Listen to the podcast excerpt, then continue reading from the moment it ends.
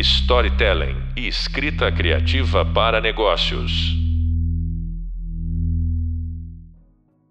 Olá, pessoal do curso de Narrativas para Negócios da FAAP, pós-graduação. Eu sou a professora Giz Aquino. Estou hoje recebendo aqui o João Marcelo Boscoli, produtor musical, que vai conversar conosco sobre as narrativas de si mesmo. Olá, Marcelo, como vai? Ótimo, muito obrigado. Narrativa de si mesmo é, não é fácil, vamos tentar. Né? É. Bom, já para começar, para ver se facilita um pouco o nosso bate-papo, como foi, né, para você pro escrever, entrar em contato com a tua história e transformá-la em livro para trazer essa narrativa? Como foi a primeira vez, eu hum. fiz é, uma, um exercício e estabeleci dois parâmetros. Primeiro, uma linha cronológica. A maior parte do livro contando a partir é, da, das minhas memórias num eixo de tempo é, contínuo. E o segundo foi tentar escrever baseado apenas nas minhas memórias, não em algum tipo de acréscimo conclusivo que eu é, passei a, adquirir depois de um tempo, né?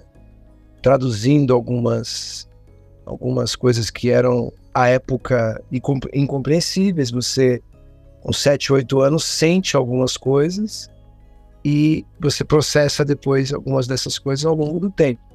Então, o meu exercício no livro era trazer as memórias como elas nasceram naquele momento. Não é uma memória que foi é, construída através do tempo, não é uma memória que foi desenvolvida na infância e interpretada na vida adulta. É uma coleta pura e simples de memória e, de certa forma, colher também as impressões que eu me lembro ter tido naquele instante. É. Às vezes são coisas simples, como um pequeno desconforto em ver alguma coisa é, que na sua idade você ainda não compreende, é esse desconforto que eu relato. Não ressignificação. Não, dele. não, nada disso. Porque a gente sabe, né? Cada vez que a gente visita uma lembrança, a gente acaba acrescentando algo a essa lembrança, né? Os, os trabalhos todos, as pesquisas, né? Os órgãos que estudam isso, as universidades, enfim, os, os, as entidades é, médicas e tal, ficam vendo isso e parece que não é uma não é mais uma ilação, é um fato. Cada vez que se lembra de alguma coisa, se acrescenta algo. Boa parte das minhas memórias que eu coloquei no livro, elas não eram públicas, eram coisas que aconteciam dentro de casa ali. Então, eu não tive tanta dificuldade em separar, né, em apartar essas, essas construções da vivência naquele momento. O que eu queria era a é. vivência de alguém com 7, 8, 9, 10, 11. Inclusive, a quantidade de memórias que vão surgindo, elas vão mudando. Começam com, sei lá, de cada fase tem três, quatro é, frames, né? flashes ou frames, né? Quadros assim. E depois vão ficando é, coisas de alguns segundos aqui, alguns segundos de lá. E aí vão aumentando na medida que o tempo vai passando. Certo. E essa separação entre o que é o público e o que é o privado, né? Dessas memórias, e dessa história de vida que se mistura numa história que é altamente conhecida, uhum. como foi? A parte pública, como você falou, ela é realmente conhecida e não há nenhum tipo de conflito nisso, né? É, desde criança eu me acostumei a ver as fotos do meu nascimento em capas de algumas revistas. Ainda a gente não tinha rede social à época, então era um volume menor, mas com uma, com uma é, abrangência maior, ou seja, uma revista apenas falava com 2 milhões de pessoas numa semana, né? E às vezes, né, isso só de, de venda, de repente calculando por exemplar, dá mais do que isso. Hoje você tem uma, uma hiperfragmentação dessa atenção, né? Mas dito isso, é, é, não há uma área de conflito aí, era mais com respeito às versões, às interpretações naturalmente diversas, né? E presentes, né, que a opinião pública, a chamada opinião pública, tem sobre o determinado assunto, do que qualquer outra coisa. Né? Não, há, não há nenhum tipo de desconforto com a parte da história que é pública. Eu me refiro às questões privadas, são as questões, inclusive ligadas a coisas muito simples do dia a dia, né? A, a ir fazer compra, a ir à feira, a encadernar. A história da feira é ótima. É ótimo, né? Então essas, essas são, são coisas muito sutis, coisas simples, né? Mas que são para cada um de nós repletas de significados, de interpretações Sim. possíveis. E esse mundo, pensando nisso, né, que você trouxe, as revistas atingiam várias pessoas, uhum. hoje essa fragmentação. Como isso interfere naquilo que as pessoas buscam das narrativas, assim, você acha? Eu acho que é um nó maior ainda, né? Porque existe uma, uma, uma grande busca pela tal da fonte que você possa confiar, né? Tem a fonte dos fatos, né? Tem depois as fontes, né? as pessoas, as figuras que você confia que interpretam aqueles fatos. Então, quando tem uma profusão muito grande, a vantagem que vejo é, é um jornalista, uma jornalista, uma, uma profissional de comunicação, é, se por acaso ela não tem uma, determin, uma determinada publicação que queira a sua história, ela pode publicar a história. Então, isso é, é, a beleza desse momento, né? De você realmente você ter um, um império de mídia que cabe num bolso, né? O desafio aí, nesse caso, é a, a profusão, esse mar de possibilidades, onde cada vez mais fica difícil você navegar. Né? Não é uma navegação simples. Então, eu pessoalmente cresci num período em que é, eu dou muito, dou muito valor à fonte que está me falando. Né? Então, ah, eu vi uma pesquisa que diz que tal coisa, se você tomar, faz bem para a saúde. Quem? Quem escreveu isso? Porque atrás de todo, de todo fato tem uma pesquisa, né? Tem um estudo, né? E aí, quem foi que fez esse estudo? Legal. Em que condições?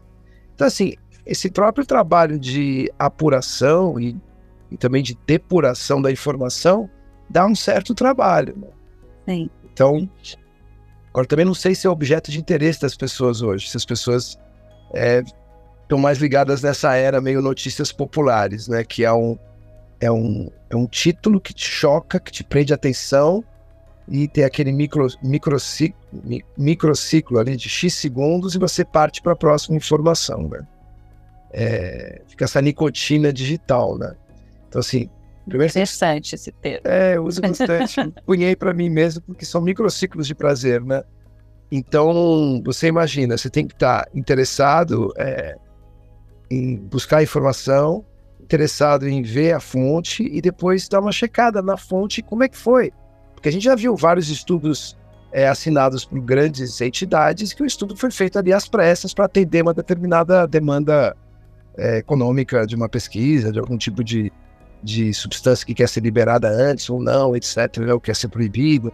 Então, então, assim, é quase que uma jardinagem, né? Se você tem um prazer nessa busca, é melhor assim. Não é garantia é, o fato de estar tá escrito no New York Times que aquilo é, tá correto.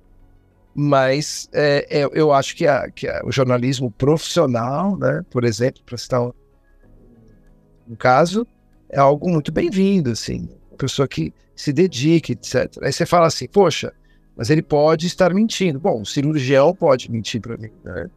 Meu, meu psicanalista pode mentir para mim, o dentista. Então aí também entra aquela coisa do pacto de confiança que você tem. Então, aquele velho negócio de você eleger um grupo de publicações, que tem um grupo de pessoas que ficam filtrando as informações do mundo e te entregando semanalmente aquilo que eles acham que é o mais legal, e você paga um dinheirinho por aquilo junto com outras pessoas, né? E parece um formato interessante. Hoje, as fontes é, ficaram muito abundantes, então o trabalho de, de apuração, trabalho de, de, de, purificação da informação é muito maior. Você tem que estar afim dele, né? Não é, uma, não é a notícia, não pode ser tratada para mim como uma batata frita que você abre e você come e tal. É uma, é hoje o, o processo de, de, de extração de uma, de, uma, de uma informação confiável ficou mais complexo. Eu acho isso bacana, né? A liberdade é legal, mas trouxe uma série de responsabilidades, como disse o mestre Kung Fu.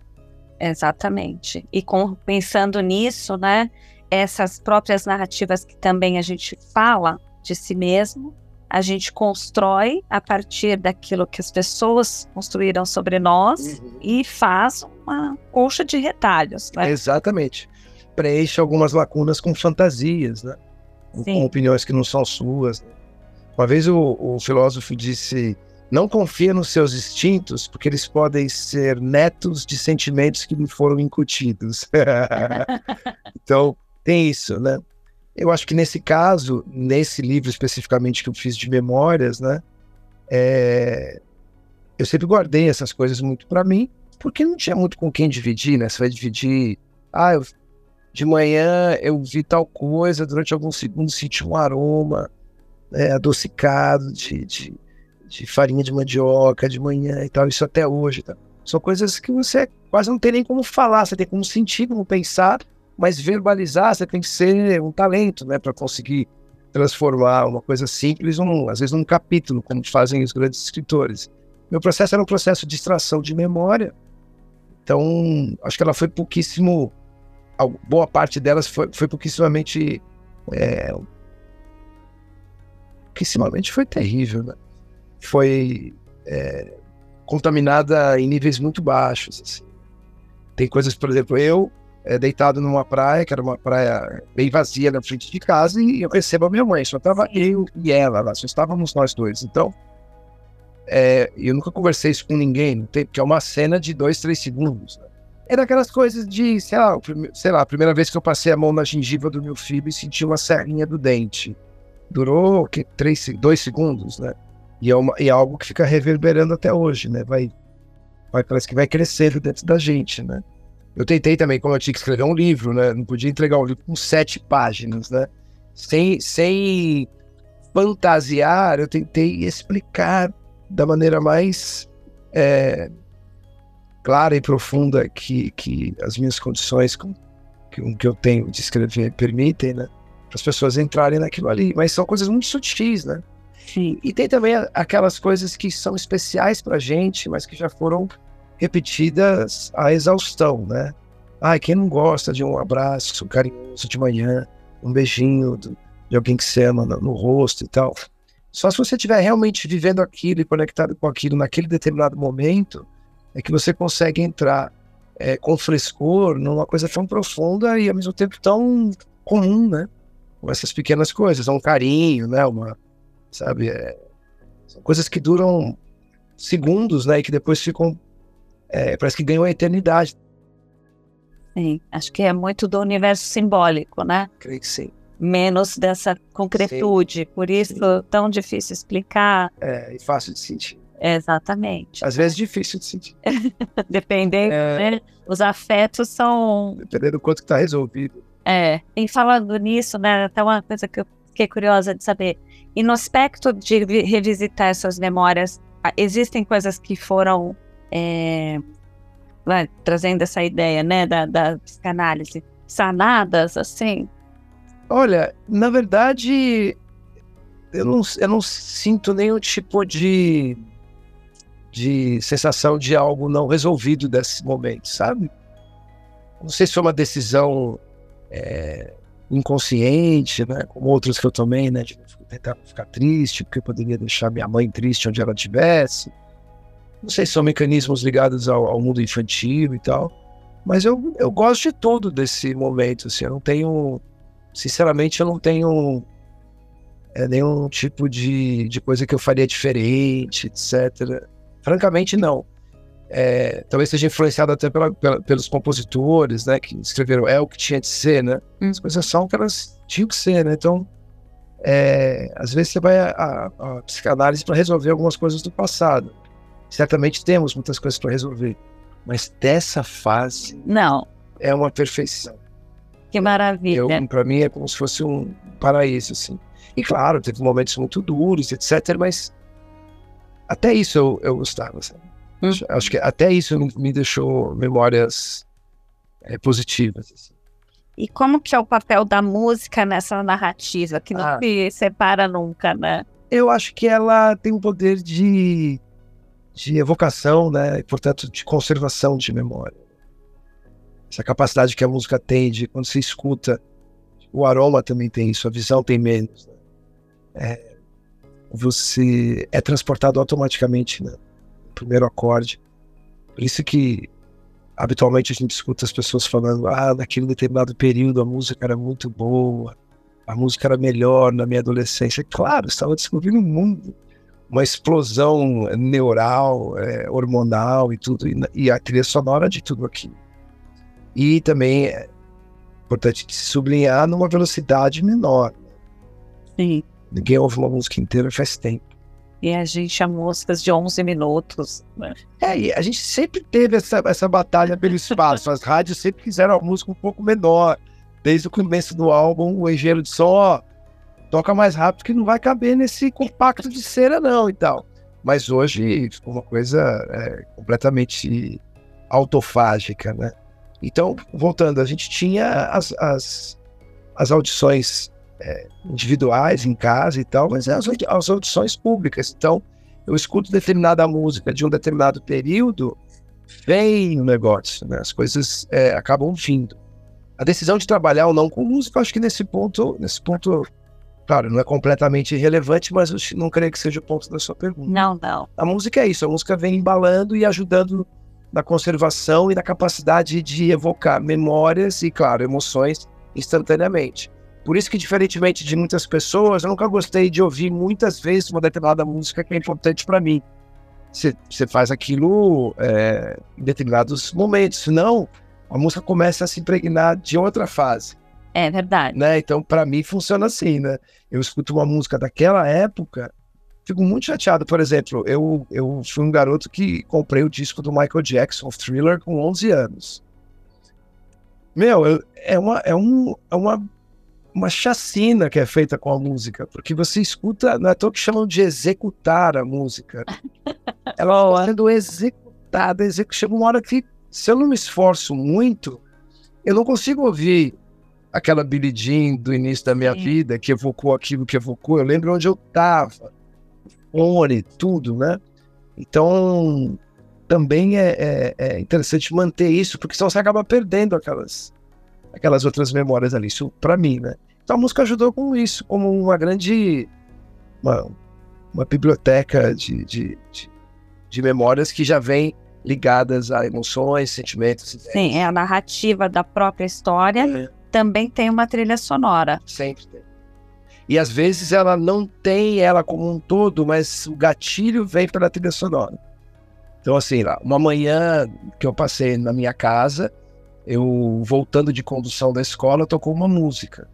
E aquela música é uma música que eu lembro agora, assim, a roupa que eu tava, o lugar que eu tava no banco, aqueles aromas, né, da, da molecada, o cheiro de doce, a confusão, a gritaria, e, e faz a curva e vai para cá, e faz a curva e espreme pra lá e tal. E aí eu tive coisas depois, em casa, que eu, quando lembrei da música, ela foi um, uma espécie de um, de um gatilho para trazer as outras lembranças que eu não, lem não sabia que eu tinha que eu tinha guardado, assim, estava em algum lugar do inconsciente. É claro que o nosso cérebro tem esse defeito de não ter uma, uma válvula excretora, né? Sim. Então tudo que você vê fica lá em algum lugar. Então eu tenho a esperança de que as coisas legais também. Mas às vezes você esquece, a música ativa aquela. É, parece que é um, uma fagulha, sparkle inicial. Assim ativa aquela narrativa. Eu acho que sim. sim. A música, ela dispara como se ela abrisse um pacote de memórias. É um livro que está guardado no armário e tem um cadeado e você ouve a música, aquele cadeado é aberto e você pega o livro e acessa todas aquelas, aquelas histórias a partir desse, desse, desse, desse pontapé inicial, dessa fagulha inicial, dessa energia inicial, dessa ignição. Né? Sim, e com essa relação direta mesmo com o inconsciente, né? Ah, sim. É uma ligação direta. Eu acho que sim. Eu acho que sim.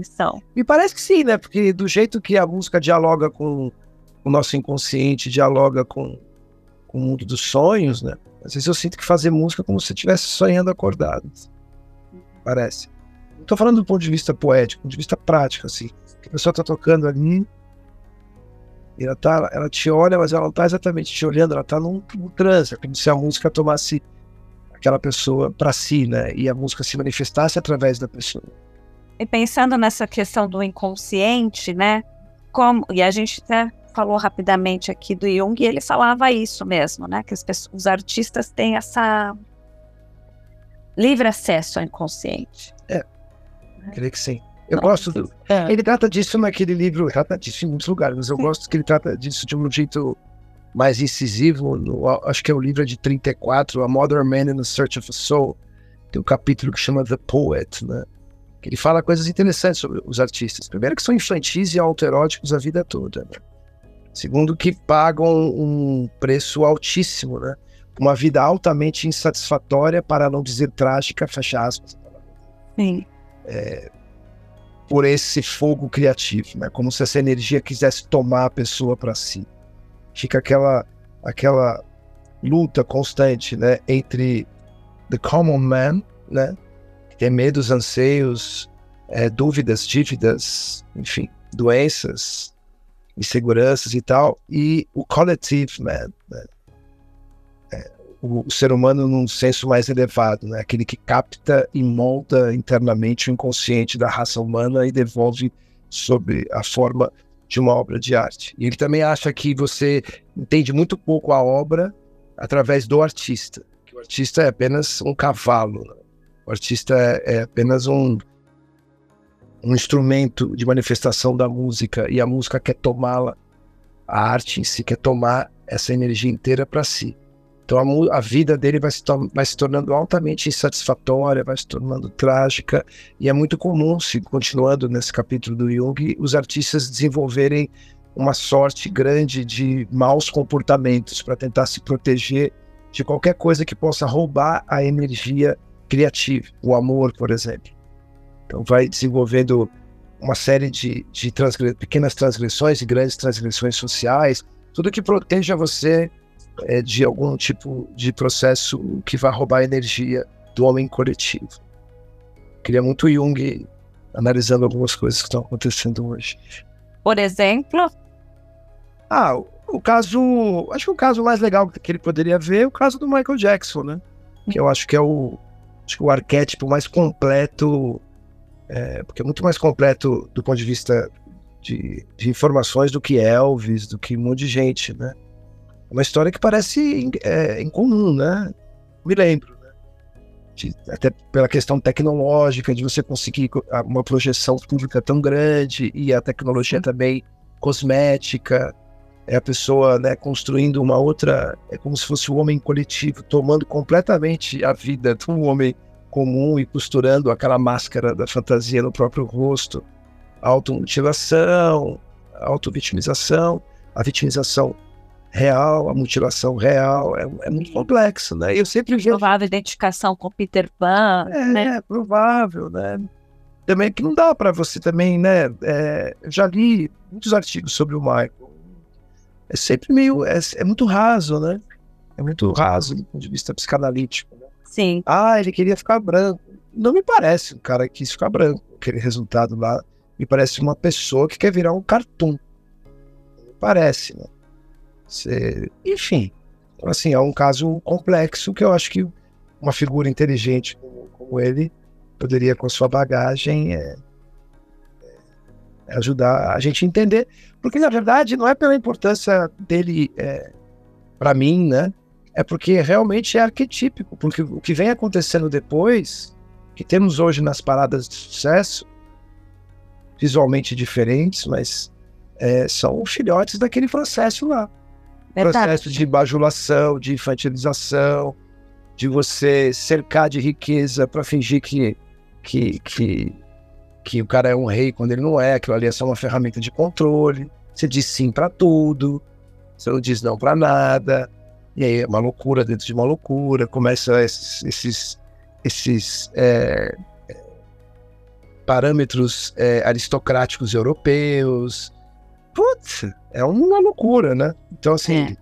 Como a narrativa também social, né, desse homem sim, coletivo, sim, sim. invade a narrativa do, do sujeito sobre si mesmo. E como um determinado momento histórico, uma figura histórica consegue pautar o comportamento de muita gente no futuro.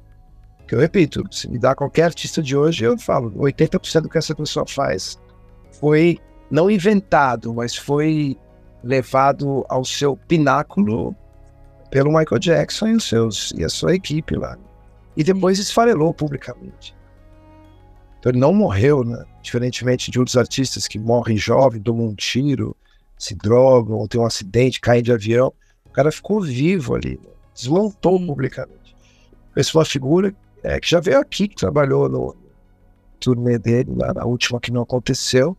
Esse cara assim, olha, a gente já fez dois furos no cinto dele. Esse cara vai desmontar. Meu, Nossa. dá alguma coisa para ele, vamos precisamos entregar esses shows ali. Então, é isso, né? É o é aquela figura também parece, né? Prometeu, né? Fica Sim. lá pendurado e, e, os parasitas, né? No caso, no caso dele, os parasitas comendo as vísceras dele. E regenerando. Continuamente, né? Uhum. Acho um caso interessantíssimo. Bem interessante. Triste, né? Triste e atual, né? Acho que sim, porque ele foi a primeira pessoa que eu vi, assim, pública desse tamanho. Tinha gente antes, mas era um, um maluco outro. Que a expressão do cara mudou, né? Você vê que mudou, mudou o olhar, né? Alterou o olho, mudou o olhar, mudou o sorriso, mudou essa, esse lance de você olhar para o espelho e fazer um gesto e não estar tá correspondendo o que está acontecendo no teu cérebro com o que você está vendo, que está tudo parado, está tudo puxado, está tudo... É um negócio muito louco, né? E hoje, né? Isso se plastificou. É, virou. Assim. É, virou. Né, tá vendendo a, a granel. Né? É. É, tratam comida como entretenimento, né? E aí viu a cagada que deu, né? Grave, né? No mundo. É, aí resolveram fazer a mesma coisa com, as, com os procedimentos cosméticos e cirúrgicos. Né?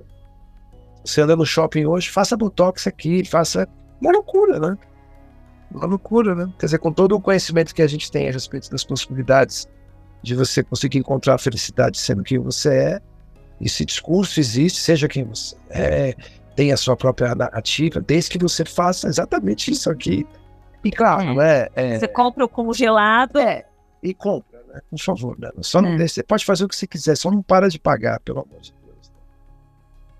E o corpo, que é o onde mora o desejo, fica se desfazendo, né? Como você falou. Eu acho que sim, né? E aí, nessa, nesse negócio todo de estar entupindo as pessoas de remédio, como é que você faz, né? É... Sonho não é motor do desejo, de certa forma. Sim. E aí você começa a parar de sonhar como efeito colateral dessas, dessa tonelada de remédios ansiolíticos, opioides, etc, etc. São, são... Quando você fala dos legais, você fala, ah, é muita gente que consome. Quando você fala dos ilegais, você fala é uma epidemia mundial de saúde. Se você somar os dois, é um, é um problema monumental, né? As é. pessoas vão ficando nesse estado de anoeses, né? sem muita cognição, ficando meio assim, né? Então, é, é, preocupante, né? Quando a gente ouve, sei lá, um especialista como o Siddhartha falando, você fala, meu Deus, locus cerúleos, né, que atrás 10 mil células, durante 300 mil anos a gente era acionava esse lugar, tinha uma novidade, de horas em horas tinha uma novidade. Às vezes um dia sem novidade, aí tem um trovão, se ativa o Locus Cerúleos. Aí você pega esse hardware que tem 300 mil anos e coloca um negócio que tem 20, fazendo clique, clique. Para cada página que você é, sobe, faz o scroll, você clique, Locus Cerúleos, vai derreter as pessoas. Mas tudo bem. É. É a vida que eu vou fazer, né? eu cuido dos meus filhos, que tem um bode desse lance. Que bom. Tem mesmo. Tem saída. Eu acho que tem, mas não sei se, se, se as pessoas estão interessadas em ter saída. Às vezes o que é uma saída pra gente, que foi formado em outros lances. Outro dia eu vi um cara falando, pra gente a amizade é um grande valor. Especificamente nesse momento histórico que a gente está vivendo, para uma grande parte de pessoas, a amizade não é uma coisa ser super, é, parece que é overrated, né? super valorizada. É, essa geração de agora tem, estou dizendo a geração inteira, nessa geração há um grande grupo de pessoas que não tem amigo, que tem um amigo. Isso aí está no Jornal de Medicina Americana, não sou eu, né? Enfim, então, então como é que você vai discutir? A gente tem valores diferentes, né? O que, que você tem a perder? Pô, vou ficar triste com você. Mas o que, que significa você ficar triste para mim? Não significa nada para mim, não me dói isso. Eu te conheço através de uma tela e de um chat. Sim. Não dói. Eu, não Eu te desligo. Eu te desligo e tal. Bom, mas e falando nessas questões, né, e trazendo para amarrar lá o começo do nosso papo, o corpo, né, o sentimento, as memórias, as lembranças, o quanto isso tem importância e o quanto isso vai se transformando à medida que é, o número de informações impregna, né, é maior e a gente passa a por medicações ou por excesso de informação, deixar de sentir, né? Exato, vai ficando num estado anestesiado, né? Me parece. Gente tem que tomar muito cuidado, né? É, a gente chegou num ponto onde, se você não está, de certa forma, né, em algum tipo de relação com as redes sociais, você parece um desajustado. Né? Desajustado, a gente sabe é sinônimo do que, né? Então fica muito parecido com outros momentos que a gente viu, a comida processada sendo vendida como uma, uma, uma ferramenta de libertação. Bom, nos anos 20, né? O Edward Bernays, lá, o sobrinho do Freud que criou o PR, ele vendeu para as mulheres que o cigarro era, era a tocha da liberdade. The torch of freedom. Se você quer se libertar, fume mulher, tal. E, então, assim, isso acontece de tempos em tempos. O que me parece muito perigoso hoje é que esse dispositivo ele está é, em todos os lugares. Você, quando teve uma, uma explosão do, da heroína em determinados lugares ou do crack, você não tinha a população inteira nessa. Você tinha uma parte da população, geralmente a população mais desprotegida, mais pobre, e que trouxe uma série de tragédias. Né? As mães que estavam em algum momento em casa cuidando das crianças, elas não estavam mais cuidando das crianças nos anos 80, elas estavam na rua fumando crack, nessa, nessa parcela que foi para as ruas. Só que era uma parcela. Agora tá todo mundo nesse lance aí. Então, assim, você já, já parou para pensar a dificuldade que as pessoas estão tendo para ler um texto Aí ficou lembrando do Marshall McLuhan, né, que falou que o futuro do livro é a frase. É, vai ficando cada vez mais difícil, neurofisiologicamente, de você acompanhar um raciocínio, de você se interessar por as coisas, pelas coisas para você dormir. A hora que você dorme mal, aí caiu a casa. O que me preocupa é que isso é, um negócio, é, um, é uma coisa que tem um lado extremamente positivo, só que é, esse lado extremamente positivo não é o mais utilizado. No final, a gente usa isso aqui para vender coisas para os outros a maior parte do tempo. Pra, é vigilância e publicidade. E segundo Sim. o Tim Berners-Lee falou recentemente, quando ele está trabalhando numa nova rede, ele criou o www, agora ele está lá é, no MIT criando uma que chama Solid, para ser mais confiável e tal. Ele falou, 90% da internet é lixo, e não estou fazendo um julgamento moral do conteúdo. Estou falando do, do, daquilo em si, um monte de papel jogado, amassado, jogado na, na, na, na calçada, não serve para nada e tal. Só que está na mão das crianças. E a tal da tela, né? Você vê pesquisas que as crianças não percebem mais é, microgesture, né? Hum. Para a história da humanidade, acho extremamente perigoso. Né? Uma revolução muito grande, né? Em curto espaço de tempo. Nunca vi, é, nunca vi uma coisa tão grande. Os últimos 10 mil anos, depois da depois da Revolução Agrícola, né?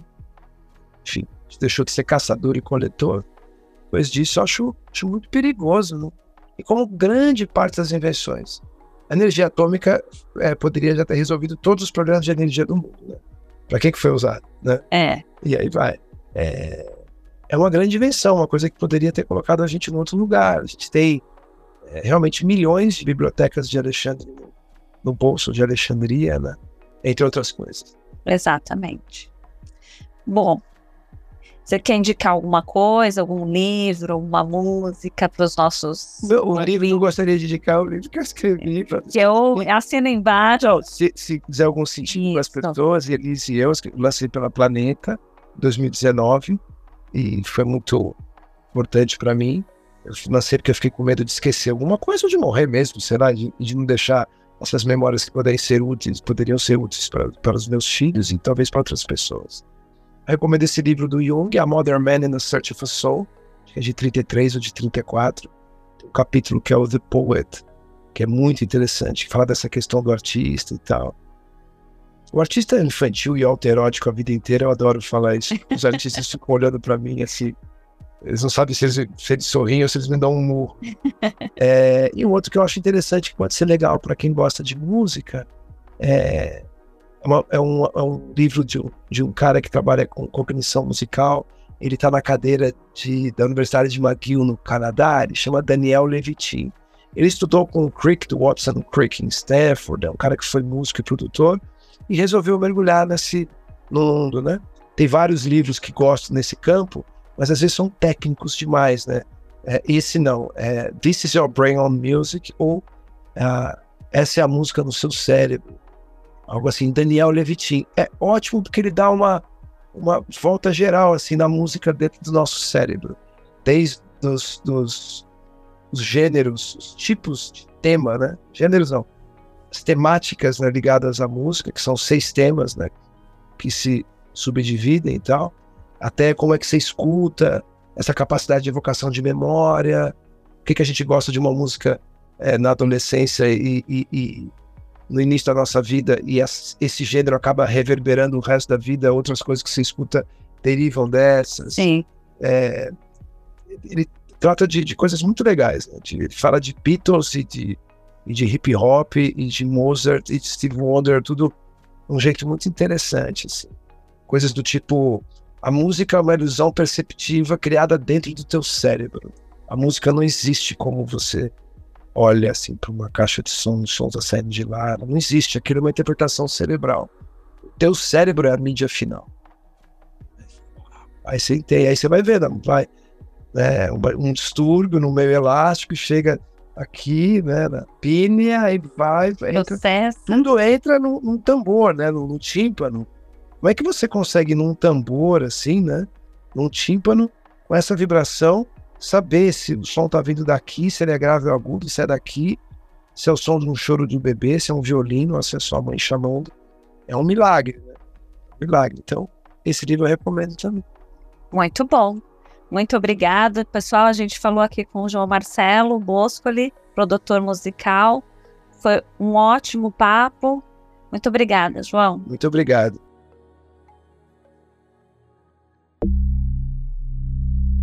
Storytelling e escrita criativa para negócios.